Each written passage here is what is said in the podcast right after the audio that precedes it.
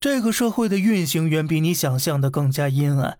小时候看各种电影、电视剧、动画片时，坏人的形象啊都被设定和演绎的十分鲜明。他们往往一脸奸笑，满脸横肉，甚至会把自己准备做的坏事永远挂在嘴上。但是随着年龄慢慢增长，你会发现，生活中的坏人是不会这么明显的。他们啊，甚至很多时候并不知道，也并不认为自己在做坏事。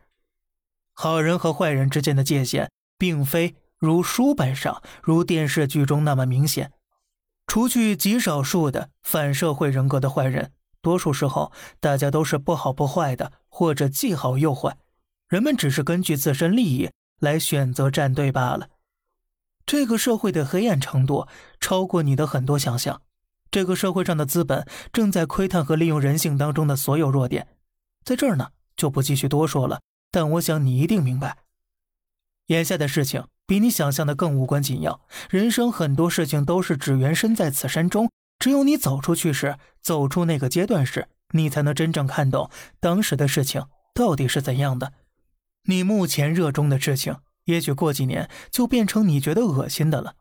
你觉得十分重要的事情啊，对于漫长的人生而言，可能不值一提。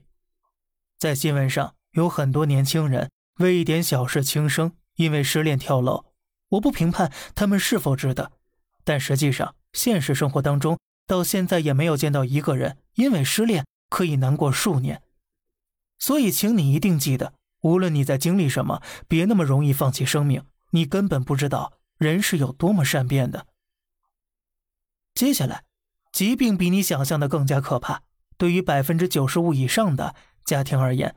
三代人中有一人患重病，就可拖垮整个家庭。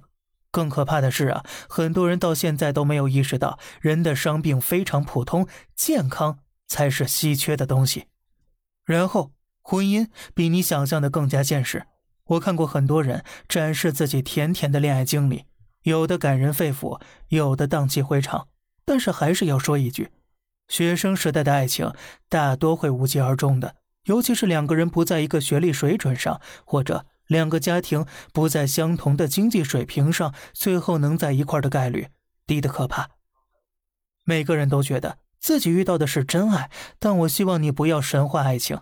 爱情其实很现实、很具体，甚至可以被数字化。给你多少钱你就愿意分手？彩礼出多少，嫁妆给多少，这都是过于现实的概念了。好了，这里是小胖侃大山，每天早上七点与你分享一些这世上发生的事儿，观点来自网络，咱们下期再见，拜拜。